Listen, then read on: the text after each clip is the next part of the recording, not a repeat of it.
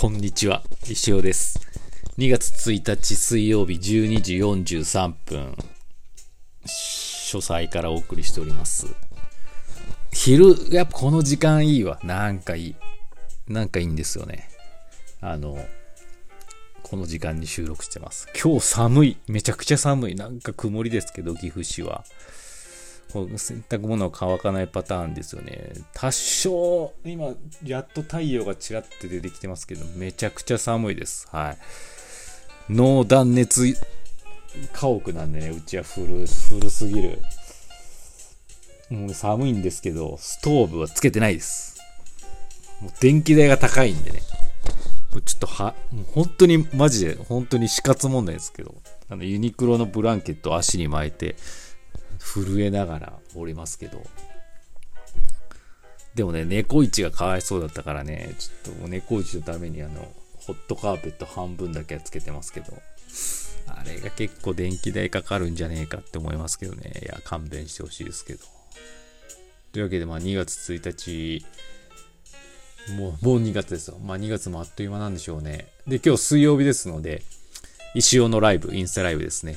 え20時から1時間きっかりやりますのでよろしくお願いします。石行もですね、えーまあ、2月なんでね、誕生石行、ついにこの誕生石行、今まで毎月やってましたけど、昨年の3月からやってたんで、この2月でね、終了ですね。ファイナル。まあ、なんで気になる方はぜひ、あの、ご覧くださいっていう感じですかね。はい。よろしくお願いします。えーと、今日ね、お便りが2通来てましたんでね。それ行きましょうか。えー、かっちゃん。先生、こんにちは。今日は岐阜市に住む皆様へご質問でございます。お。丸1、岐阜市が住みやすい理由は何ですか？丸2、おすすめのスーパーはどこですか？丸3、岐阜のお出かけスポットおすすめを教えてください。4、丸4、休日によく行くスポットや岐阜市に住んだらおすすめしたいスポットはどこですか？丸5、岐阜エリアに住むデメリットがあれば教えてください。6、岐阜市以外なら何市に住むのがおすすめでしょうか？理由も教えていただけるとありがたいです。どれか1個でも大丈夫ですよ。うちの会社のウェブマガジンで岐阜市の特集をするようです。ご協力いただける方、ご回答のほどよろしくお願いします。おー石尾が住んでいるなどのぶっ飛んだ回答でも大丈夫ですよ。それでいこう。じゃあ、また。ありがとうございます、かっちゃん。あの、皆さん、岐阜市、ね、このレディオリスナーでも岐阜市に住んでる方多いんでね、ぜひぜひ、あの、回答はこの、私の、このメッセージ、お便りにいただければ大丈夫ですよ、なんか。で、私も例、例として答えていきますね。まず1番の質問。岐阜市が住みやすい理由は何ですか？はあ、なんだろうね。住みやすい理由ですか。なんだろうなわからん。いや、でも住みやすいですよ。なんだろうな。岐阜市はまあまあいいんです。いいっていうか、まあ、私も美浜町出身で、大学生の時は長久手町、今長久手市ですけど、長久手町、長久手もよかったな。で、社会人とか、この辺は稲沢市に住んでて、今岐阜市なんですけど、住みやすい。まあ、なんかね、このお、すすめのスポットとかにも寄ってくるかもしれないんだけど、まあなんだろうね。わかんない。考えたことないや。ただその、やっぱりね、金華山と岐阜城、あの存在ってめちゃめちゃね、大きいと思います。あれがだから、全部に、この質問の全部に絡んでくるんじゃないかなって思ってまして、岐阜市って、まあ、あの、どうなんやろ面積的には広い方なのかな広いので、岐阜市によってもですね、あの、住みやすい場所もあれば住みにくい場所もあるんですね。同じ岐阜市でも、やっぱり。私が住んでる、長良っていう地域はですね、めちゃめちゃ住みやすいと思うんですよ。長良川あって、金華山あって、まあ、割とこう、主要道路も近くにありっていう、バスもたくさん、あの止まるような感じなので、岐阜市の中でも長良とかはね、やっぱり人気エリアになってくるんだと思うんですけど、やっぱりね、家からとかその、岐阜城が見える、あのでかい山が見える、街からね、そこがやっぱ、うん、住みやすい理由でもあるし、そのおすすめスポットっていうか、にもなるんじゃないのかなと思います。なんかね、不思議なんですよ。私そんなでかい山があるところにで生まれてないですし、そういうところ住んだことなかったんですけど、なんだろう、その普通の建物とかマンションとかあるところに、すぐそばにそういうでかい山があるのって、なんかね、面白いんですよね。普通、あの、まあ、400メートルぐらいだっけな、金火山って。あれ級の山って、まあまあな、なんか、なんもないだだっ広いところっていうかさ、なんもないところにそういう山があるようなイメージがあるんですけど、なんかあの、まあ街中、急にね、柳瀬とかば、買っちゃうのはもうよくわかってると思うけどさ、その岐阜駅からブワーつって柳瀬行って北上してって、ああ、川だと思って、もう山がドーン出てきて、うえってなるよね。急にいきなり自然が、大自然がドカーンって出てくるのがね、非常にいいんですよね。はい。なんで、まあ、金華山がやっぱすごい。岐阜城と金華山。まあ、で、な長良川も有名ですし、まあ、あの辺がやっぱ、あるからなんか、街、都会ではないんですけどね、街なんだけど、自然にも恵まれ、大自然が目の前にあるっていうのがやっぱ住みやすい理由なんじゃないかな。はい。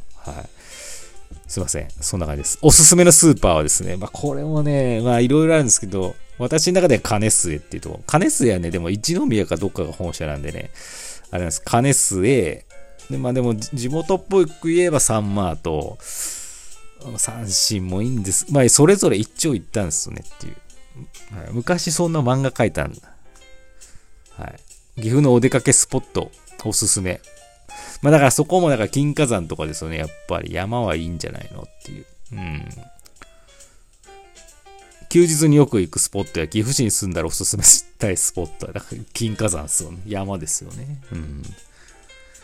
岐阜エリアに住むデメリット。これはね、多分みんな言うと思うんですけど、車がないと不便っていうところがあるんです。まあバスはあるんですけど、まあ私が住んでるところはまバスもまあまあ通るところなんで大丈夫ですけど、やっぱりちょっと場所がずれちゃうとね、バスもなんか1時間に1本か2本とかになっちゃうし、その辺がやっぱりあの、デメリットですよね。うん、車がないと、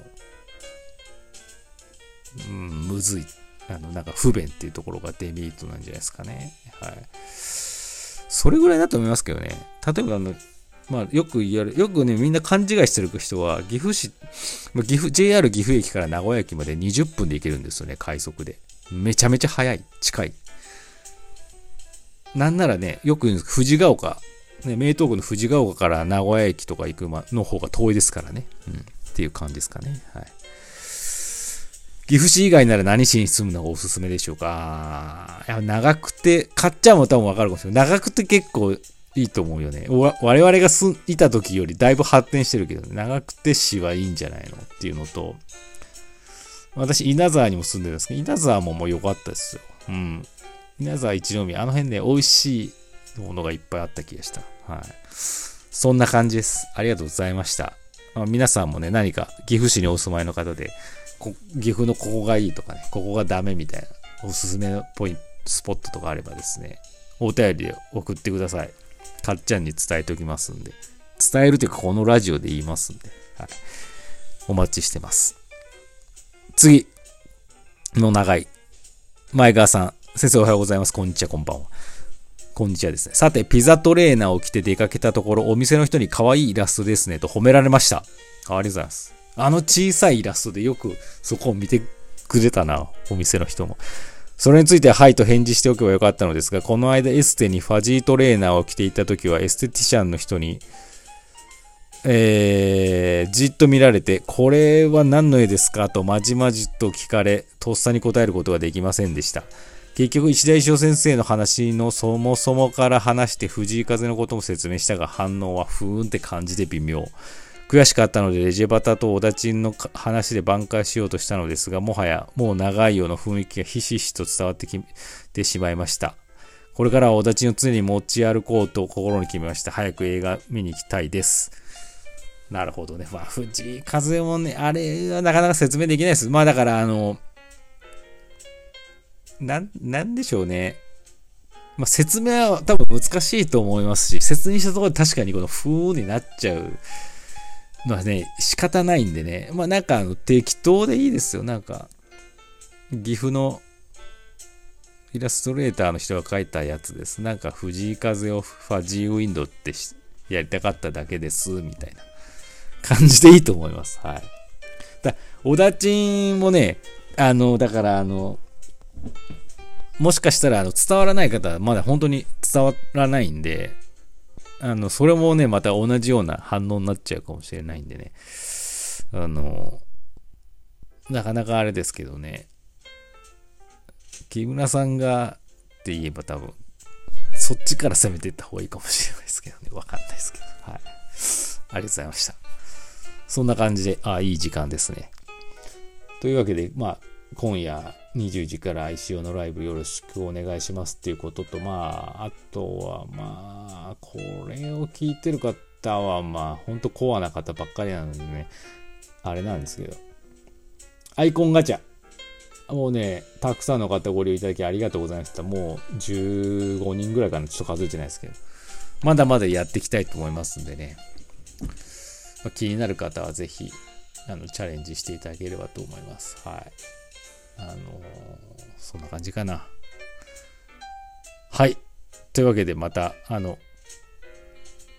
お便りが来たら、レディをやりたいと思います。それではまた。